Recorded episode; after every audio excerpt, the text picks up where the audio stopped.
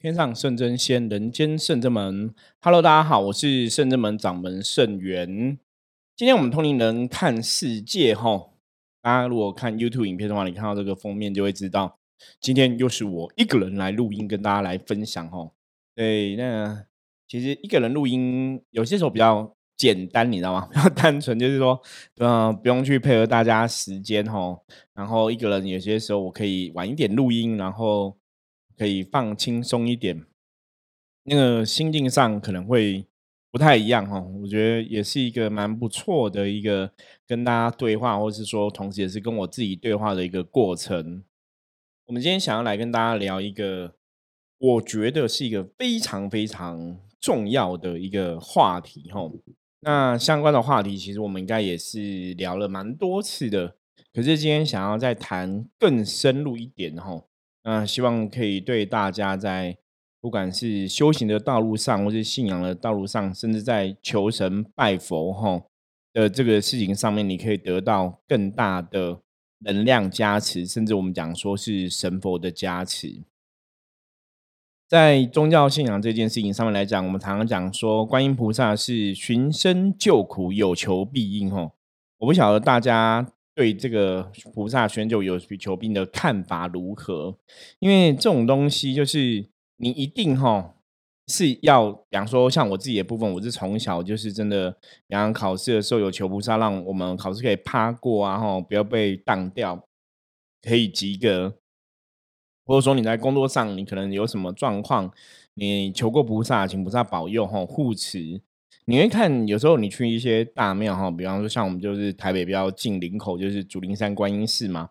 那观音观音寺的话，其实你问里面的工作人员，或是说真的一些拜拜的人吼，他们有些人就跟你讲说菩萨很灵，他求什么都有应。可是有些人可能就觉得，哎，好像就拜个平安，好像也还好。我曾经跟很多朋友分享过，说如果一间庙的神是不灵验的。那这个庙大概也很难会变成这么大的一间庙吼，然后十方信徒愿意去捐钱啊，哈，捐款帮助庙吼越建越大，所以它一定有它灵验或是有它神机吼，真的让人家感受到神机的地方，所以这种东西基本上是毋庸置疑的，是不需要特别讨论说那到底这个神有没有灵验吼，因为你看那个捐款就知道了嘛，如果没有灵验，其实。真的，你不会把钱拿出来哈，或者说你没有感受过这个菩萨的恩德哈，菩萨没有保佑过你，其实也很难去把那个钱捐在这个寺庙里面。那我们今天其实要谈的一个很大的重点，观音菩萨有求必应，有求必应，所以是什么求什么都可以应吗？对，大家会这样想吗？求什么都可以，理论上好像从这个有求必应来讲，你好像求什么都可以应，那实际上是这个样子吗？我跟大家坦白讲一个点哈。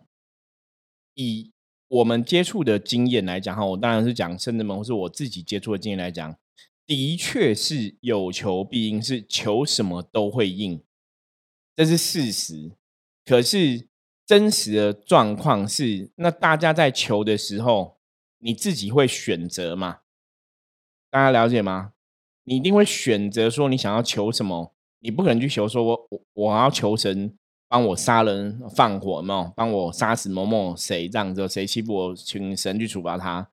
那这种事情就是，比方说这种事情，它是已经是伤天害理的事情，你去求他就不会应。为什么？大家有想过这样？如果我们刚刚讲有求必应，所以理论上来讲，伤天害理的事情，只要任何事情你求都会应嘛，这才符合有求必应的这个逻辑嘛。那所以有求必应其实讲的很简单。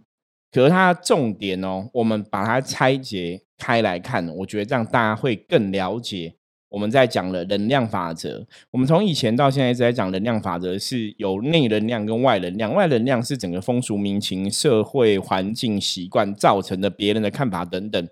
内能量是你自己的认知。好，我们用分数来比喻好了。如果你要达到有求必应的话，你的外能量必须是一百分。然后内能量也要达到一百分，哦，两个加起来除以二还是一百分嘛，那就是满分嘛，你就会得到这个分数。那如果说你外能量你拿到八十分，可是你自己的内能量还是只有一百分，那加起来怎样？一百八十除以二是九十分，所以你只拿到九十分的成效。哦，这是一个很简单的加加法，然后除法这样子。那我们要讲什么？你今天要达到有求必应，你是要一百分的相信哈。我们曾经讲过很多次，在前面几集有跟大家讲，拜神求神，第一个你一定要相信神，你要真的相信了，你才能接触到神明这个部分哦。你要真的相信，所以什么叫真的相信？真的相信是一百分的相信，是五体投地，是百分之百的相信。那为什么要这样从百分之百的相信去比喻哈？因为实际上我们知道社会上其实很多朋友有没有他有相信啊？他可能是只有八十分的相信，他可能只有九十分的相相信，或是以前我们听过句话叫“三分天注定，七分靠爸爸”，有没有？三分天注定，七分靠打拼。他相信只有相信多少？三十分而已，了解吗？所以这个分数啊，你必须达到一百分的相信。你才会得到有求必应的结果，所以当你真的有一百分的相信的时候，请你求什么，什么都会应，这个是事实，大家了解吗？可是现在前提是因为我们人的人心其实是很浮动的，我们很多时候没有办法达到一百分的相信。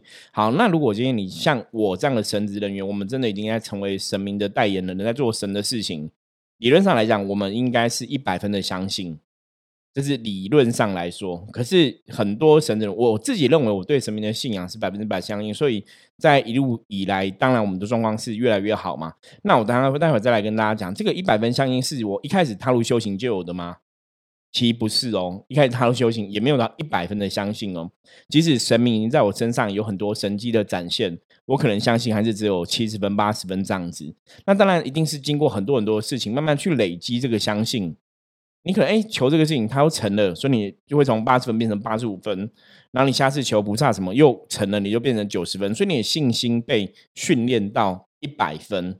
那当你到一百分了之后，你真的就要如如不动，你就要锁在这个一百分，你不能再往下掉。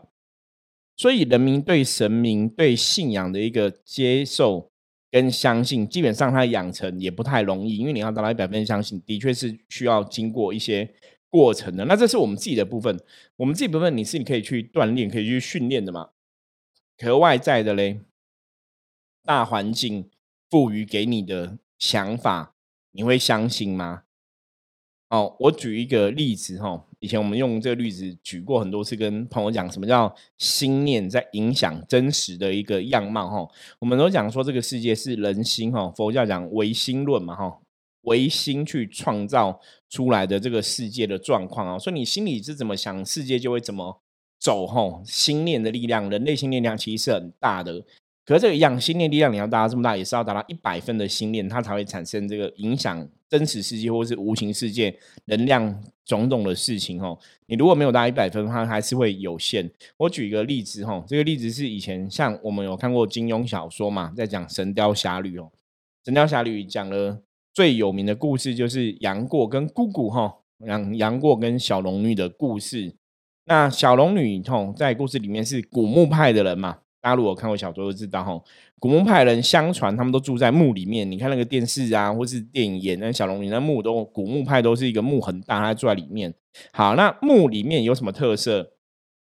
第一个，古时候可能是都是坟墓嘛，所以它其实里面都要点蜡烛，对不对？它可能没有什么特别的窗户，所以小龙女有一个最大的特质是，她从古墓走出来之后，看起来很幼气，有没有？永远的古墓派小龙女就是永远的十八岁，你知道吗？就看起来都不会老哦，一直都不会老。那你就想说，为什么她不会老？吼，其实我们从能量的法则来跟大家说明。像以前曾经有人在讨论过，说长生不老是有没有可能达到？比方说，我们用人的意念哦，去达到长生不老的结果，理论上是可以的哈。我们就举小龙女的例子，可是实际上是有点困难的哈。为什么有点困难？第一个就是因为你的内心没办法到百分之百的相信，所以那个能量其实是会耗损的。像小龙女她为什么都不会老？哈，我们甚至讲说，有时候你看你周遭一些朋友。很年轻或是有赤子之心的，可能四五十岁了，看起来还是很年轻。为什么？你问他们，他们经常你讲说，他都忘了他几岁了，或者说他觉得他他都他真的从心理深处觉得他看起来就是很年轻。你你知道吗？他百分之百相信，觉得他自己真的很年轻，所以他表现出来就会很年轻，有赤子之心。对，如果大家看过圣元的话，其实我走出去，我到现在也是还是觉得我自己很年轻，你知道吗？就像大学生一样，因为我的脑袋认知在大，所以我其实看起来都会很像大学生哦。其实我现在已经四十六岁了，所以你走出去，基本上小龙女为什么一直不会老？第一个就是因为她的内在其实是没有。太多的时间概念，你看，像我们现代人有手表、有手机，你都看时间日复一日哦。可是他在古墓派里面，基本上每天都是晚上，你知道吗？所以他其实没有什么又过一天，又过一天，又过一天哦。那当然，这是我们从古墓派这个概念去谈这个东西，让大家了解的哦。实际上生活我们就不特别去赘述。我要讲的一个东西是，因为在古墓里面，他没有对于时间的流逝，他是没有感觉的。所以在里面一天就好像在里面一百天，其他都没有感觉。我现在又过一天，又过一天，又过一天。所以基本上对他来讲，他的时间是有点像停住，你知道吗？好，所以他时间是停住的，因为他没有那个时间流逝的感觉。所以你人没有这种感觉的话，基本上你身体的很多细胞。它也不会做出这种反应，比方说我们细胞会生长，然后会老化，这是现代人才知道这个东西嘛？古兽人也许不会了解，说我们我们有这个细胞这个东西，它会成长会老化。好，现在人才知道这个东西，所以我们讲嘛，像我们现在最常见的逢年过节嘛，过年了，哎，现在过年了，你要吃汤圆或什么，然后爸妈跟你讲说你又老一岁，你又长大一岁，然后你现在生日，同学帮你庆祝生日。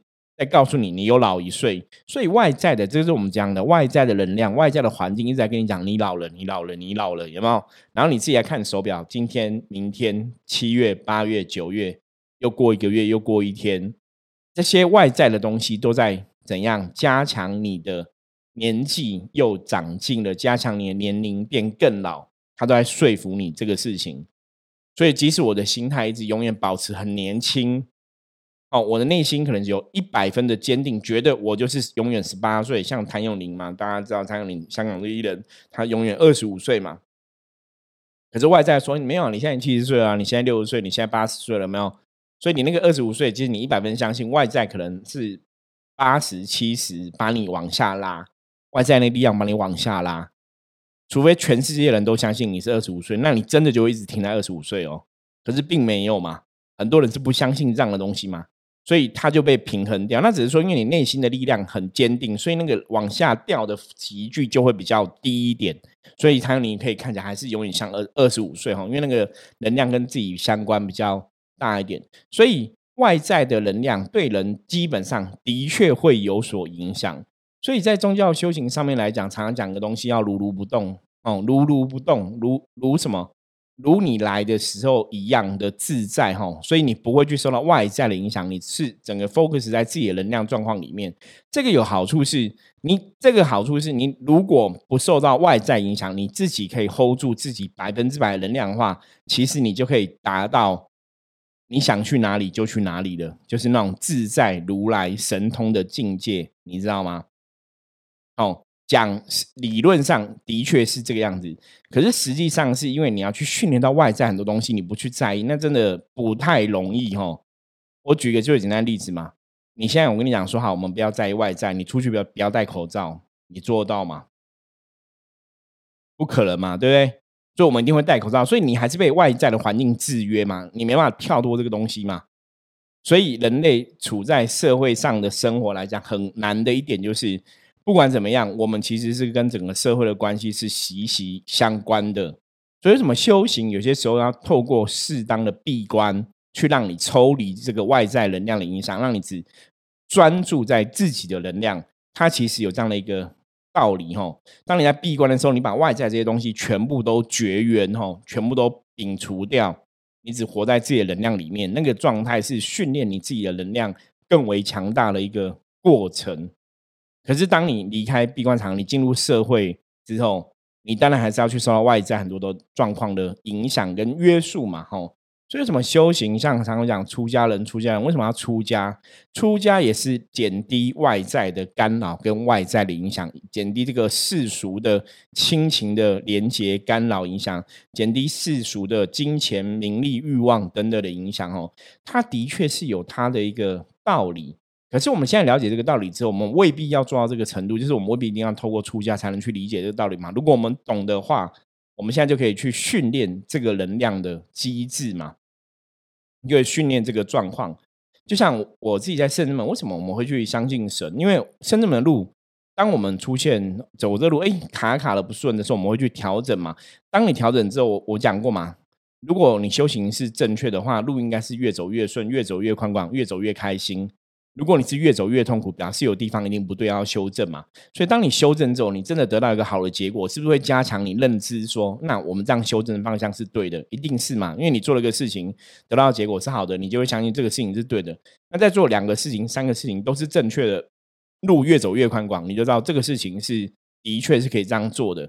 那这个其实就是一个人类学习事情的过程。就像我们在信仰上面来讲的话，我们也是因为一个。小小的心愿，神明保佑他促成了、达成了，我们就相信说神明会有帮忙。两个、三个、四个，当你的这些小小的相信越来越多的时候，它就会达到八十分、九十分、一百分。所以到你一百分的时候，你的信仰就是非常坚定了，它就不会被外在影响。这是自己的部分哦，还是一个回到问题哦，自己的部分。所以这时候我们求东西，为什么有求必应？因为我们自己的能量已经超乎外在的影响了，你的相信是百分之百。好，这个百分之百就会让事情心想事成，有求必应。可是这个百分之百容易吗？其实它很不容易。我刚刚讲嘛，今天你坏人 做坏事，杀人放火，在逃亡中看到警察要不要躲？你去问那些做坏事的坏人，他跟你讲，看起来一定要躲嘛，你不可能白目看警察在正面，然后让警察来盘查你，对，你就被抓到了。那你要躲的话，就表示你心里内心认知这是一个不好的事情，对，不好的事情你才没办法见警察嘛，你才要躲嘛。所以不好的事情基本上它就是一种负能量哦，这个负能量就会拉低你的相信指数。你说你对神明的信仰百分一百分吗？没有，因为你有这些不好的能量在，你内心是怎样有愧的。以前我们讲说举头三尺有神明嘛，哈。所以你做很多事情，你可以骗天骗地，可是你永远骗不了自己。你内心是坦荡荡，是清清静静的，还是有不好的状况？其实你自己对自己负责吗？你是骗不了自己的吼。所以当你内心的能量没有那么纯正的时候，当你内心有些负能量的时候，它其实就影响你信仰，你相信百分之百这个一百分的一个状况跟结果。因为你绝对出去那个力量，那个能量就不会是一百分的相信了，了解吗？因为我们从古到今，大家神明教你都是行善积德，行善积德嘛，所以你就会认知到你的能量外能量对你的影响，就是神明一定是大家做好事、做好人，神明会保佑他。你不管你是不是真的这样认知，可是外在的能量都在塑造这个东西，而且你潜意识里面可能也这样认为，所以当你做一点坏事的时候，心里心里有愧。会不好意思，你心里觉得这个状况可能不好，所以当你在求神的时候，你不会有升起一百分的信心，知道吗？就算这个坏人十恶不赦，他真的做坏事，他也不觉得他做坏事是坏事哦。他跟你讲说，我不觉得我做这个是不好的，我做这是非常合乎正义的正哦正道的，然后我认为我是正道。坏人可能可以这样跟你很讲很大声，我们就讲一件事嘛，我说那你看到警察不要躲。还是要躲，你知道吗？所以表示他内心还知道那是坏事，有没有？所以这个外在的制约对那个人还来讲还是在。所以你只要做坏事，那个外在制约在，你的那信仰就不会到一百分，你自然得不到有求必应的结果。所以我们才会讲说有求必应。我们这样讲哦，什么事情当然都可以求，可是重点是你相信吗？你的信仰有到一百分吗？你相信力量有到一百分吗？其实很多时候，你发现不是神明不保佑你，是你的信能量没有到一百分，所以那个事情有求，它并没有被应。可是你如果信仰到一百分的时候，有求就会应吼。所以今天举这个例子哈，我不晓得大家是不是可以听得懂。如果不听不懂的话，没关系，你还是可以加入圣人们来跟我们取得联系哦。跟圣元我讲说，哎，师傅，我讲这个好像有点听不太懂，我们再想一下怎么用其他例子来举例。所以像我自己的部分哈，我以前讲过，我是第一次闭关之后，跟神明感觉就更为连接哈，你可能就会去感受到神明的道理哈，会去相信神明更多的事情哦。那个的确是因为当闭关的时候，你是很沉浸在自己的能量部分，所以你是摒除掉外在能量的一个干扰哈，所以你就会很清楚自己内心，你坦荡荡嘛。你内心坦荡荡，你内心正能量充满的时候，请你跟神明就会相应。所以，当你把这个力量丢出去之后，神明也会回馈一个正能量回来给你。所以那个时候有求必应，甚至我们讲神迹就在你的身上展现。吼，像我就是这个样子。可是我我讲过嘛，我不是第一天就是达到一百分的相信嘛。我可能小时候妈妈拜菩萨，没拜菩萨就六十分相信，然后长大认识更多七十分、八十分，然后开始接触灵修、灵动之后，可能到了九十分的相信。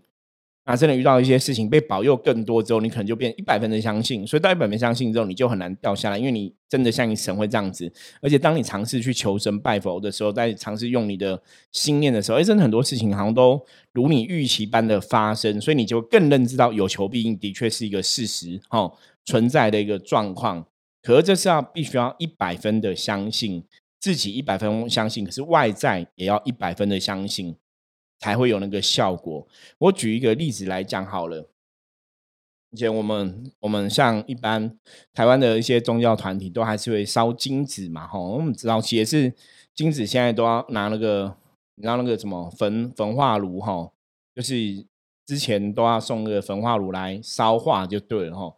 那像早期我们也是没有准备金子给人家使用啊，拜拜啊，然后可能就那种比较年纪大的客人哦，就会问说：“师傅，我觉得拜神是不是要有金子啊？是不是要有香？”然后你跟他讲说：“我们现在就是那种响应环保啊，哈，所以我们就是简单拜啊，心诚则灵就好。”就你就看那个老菩萨，他可能就会一直很担心，就是其实拜神就是要有金子啊，哈，要有香，里面有香没有金子，这样菩萨不会知道，你知道吗？菩萨不会收到，就一副忧心忡忡，然后很担心的样子，吼。那这个东西在讲什么？这个东西就是说，他从小到大的习惯，外在大家都认为拜拜一定要有金子，一定要有香，菩萨才会知道，有金子才有诚意，哈。所以他个人的能量也被外在形塑了，有没有？所以他就觉得你一定要这样子。就算我们跟他讲说，其实你这样子没有拿金子，你用手拜拜，神明都会知道，因为我可以跟神感应嘛，相通嘛，神明都知道。他还是不相信，你知道吗？所以那个力量就会变弱了吼。所以你发现说，那个有求必应，其实是当事人要能要能够相信。所以以前我们讲过，宗教的仪式啊，很多自古以来到现在，很多宗教仪式都在做一个事情。他通过这些仪式，通过庄严的状况，让你去增加你的相信。大家了解吗？透过仪式，透过很多事情，去让你的信心指数变更高。那这个。在塑造能量的过程中，因为你要去念这个诸佛菩萨的经文嘛，诸佛菩萨的经文，我们很相信诸佛菩萨经文是神圣的能量代表。那他有跟你写写到说，比方说你要求求身体健康，你可以怎么念佛号，然后求什么观世音菩萨佛号，你求什么要念观世音菩萨佛号，可以有求必应，可以怎样怎样，可菩萨会来寻声救苦。当你经文塑造这个能量的氛围，你看了之后，你也相信了。那当十个人、一百个人、一千个人、一万个人、十万个人、一千万个人。一亿个人相信，那个就会形成一个能量的波，你懂吗？能量的频率，那个能量的频率就是一个外在的一个相信的指数。所以宗教信仰，因为当这个宗教是越庞大的时候，其实它外在能量指数就越高，因为大家都这样认知，大家都觉得菩萨都是有求必应。所以当你在求菩萨的时候，外在对你来讲就会是加分。可是如果你自己的信心也达到一百分的时候，你就会有求必应。可是重点是你的信心很多时候很难达到一百分，因为我们有太多东西会受到。外在的干扰跟我自己内心不安定的部分嘛，因为也许我们的了解没有到那么多嘛，所以，我们今天要跟大家讲说，有求必应这件事是不是真的？其实是真的，是可以有求必应。可是问题是，如果你的相信没有到一百分，你求它就很难应。大家了解这个意思吗？所以你要看说，我们怎么到一百分哦？所以。也许我们真的是做事，你要做行善积德好的事情，你要成为一个好人。你平常真的都有在帮助别人，你平常真的不是一个自私自利，心都很宽广。所以，当你在求生的时候，外在对你的评价是正向。比方说，这个人做的很好，这个三星三星事业，这个是善善人，对，又颁奖善人的楷模什么的。所以，外在给你的加分很大，你的能量就变成这个样子，让你内心也有足够的相信，你自然在跟神明的接触过程中。你就会我们讲法喜庄严，有没有？就会很开心哈。然后你很多状况就会越来越好。那你在这个相信的状况之下，你去求神，你发现说神都应允你的事情，所以那个回到源头，我们今天要讲的重点，其实归根究底，一个有求必应的能量要怎么展现？其实最大的问题还是回到每个人自己的能量状况。就我们前讲了很多次，外能量跟内能量，外能量自己的部分，故外能量哈，不，我们不要说外能量影响，可是外能量必须符合你内能量的期待。哦，内外看法都一致的时候，这个事情它就会成真。内外看法有冲突的时候，这个事情它就会有伤害，了解吗？所以以前在大家在讨论说，哦，台湾因为环境空气品质不好，那很多烈烈的不好的香，所以很多寺庙都在减香嘛，希望就是对空气污染可以帮得上一些忙，哈。那当然，其实那是应该是大间的寺庙才会真的那个香很大，造成空气污染嘛。不然你说一般的、一般的寺庙，其实香也没那么多，我觉得应该不至于造成太大的影响。那当然还是会有影响，我们还是要为地球尽一份努力嘛。哈，这是我可以理解。所以很多宗教团体都会去减香，哈，我们也可以去了解这个时代的趋势，哈，跟状况。可是减香这种，你说对信仰能量来讲会不会有差别？其实是会的，你知道吗？因为外在的大家的习惯嘛，你从小到大，或是你的阿公、你的阿妈、你的阿祖，拜拜的习惯就是早晚要三炷香，拜拜就是要有香。那你如果现在说用一炷，他就想要用三炷比较有诚心，那你现在很多炉都不能插香，他内心其实是怎样受到伤害？他就觉得没事，我看他虽然我想那拜，我阿妈我想嘎嘎那不好，有没有？这就是外在的能量。那虽然政府这样唱宣导这样的东西，有它的时代背景跟用意嘛？我们刚刚讲过，如果每个人哈内外的能量要平衡吗？什么意思？如果整个台湾的风俗民情习惯都觉得拜拜不要有香也可以哈，那时候你其实你拜拜都不要插香都没有关系，它对内的能量不会有影响。可当外在的风俗民情习惯让他觉得要插香，不然让神明不灵哈，神明没有香我会不好。你这时候捡香，其实对神明会不会有影响？会有影响。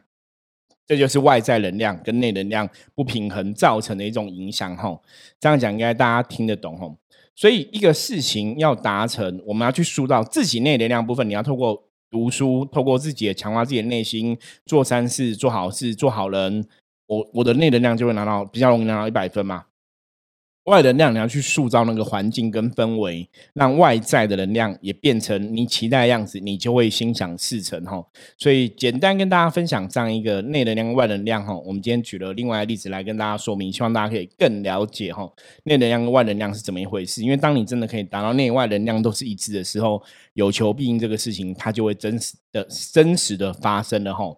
OK，好，那今天是我们跟大家聊聊哈，讲一下这个关于有求必应这一件事情哦。那希望大家也可以理解哈，圣元所说的。如果有任何不懂的话，欢迎加入圣人们来跟我取得联系哈。那我会在节目上来再想办法来为大家做一个更好的比喻跟说明哈。希望今天的节目内容对大家会有所帮助哈，让大家都可以真的有求必应，心想事成。OK，那我们今天节目就到这里了，我们下次见哈，拜拜。